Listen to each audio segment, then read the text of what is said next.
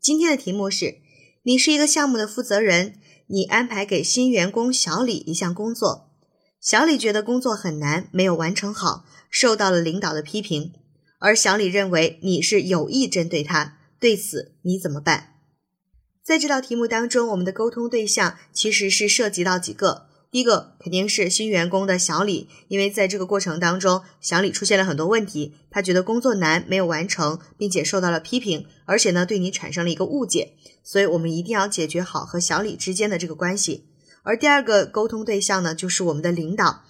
领导批评小李，其实我们是有责任的。我们要向领导去说明情况，并且呢，承认自己在这个过程当中啊存在的一些问题。我们可能并没有了解小李的一些情况，就给他安排了工作，并且没有能够在这个过程当中给他提供一些技术上的指导和支持。那还有一个沟通对象呢，其实不是沟通对象，其实还有一个任务，就是我们要帮助小李和小李一起把这项工作能够真正的完成，这样我们才能够完整的解决好这个沟通的任务。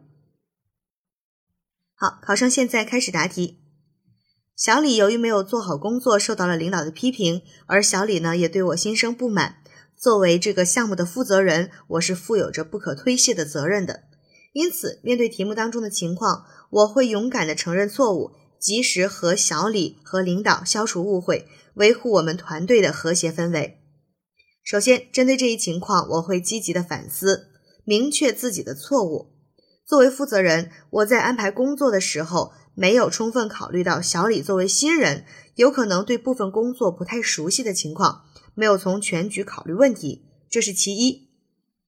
在安排完工作时，我没有能及时和小李展开沟通，了解他对工作的看法和想法，了解他在工作当中有可能存在的困难，这是其二。在小李做工作的时候，我没有能够多关心他，没能够及时了解小李的工作进度，并且给他提供技术支持和帮助，这是其三。因此，对于小李工作没有完成好这一情况，我确实难辞其咎。其次，我会先找到领导承认错误，将我在分工前及分工过程中没有和小李进行充分的沟通和未能给他提供足够帮助的情况向领导解释清楚。并着重说明小李在这项工作中做出的努力，让领导看到小李的进步，希望以后能给小李更多展示的机会。再次找到小李，诚恳地与小李沟通，并说明当时由于项目工期紧、任务重，导致自己在布置任务时考虑问题欠妥。我已经向领导说明了情况，并承认了错误，表明自己绝非故意针对小李。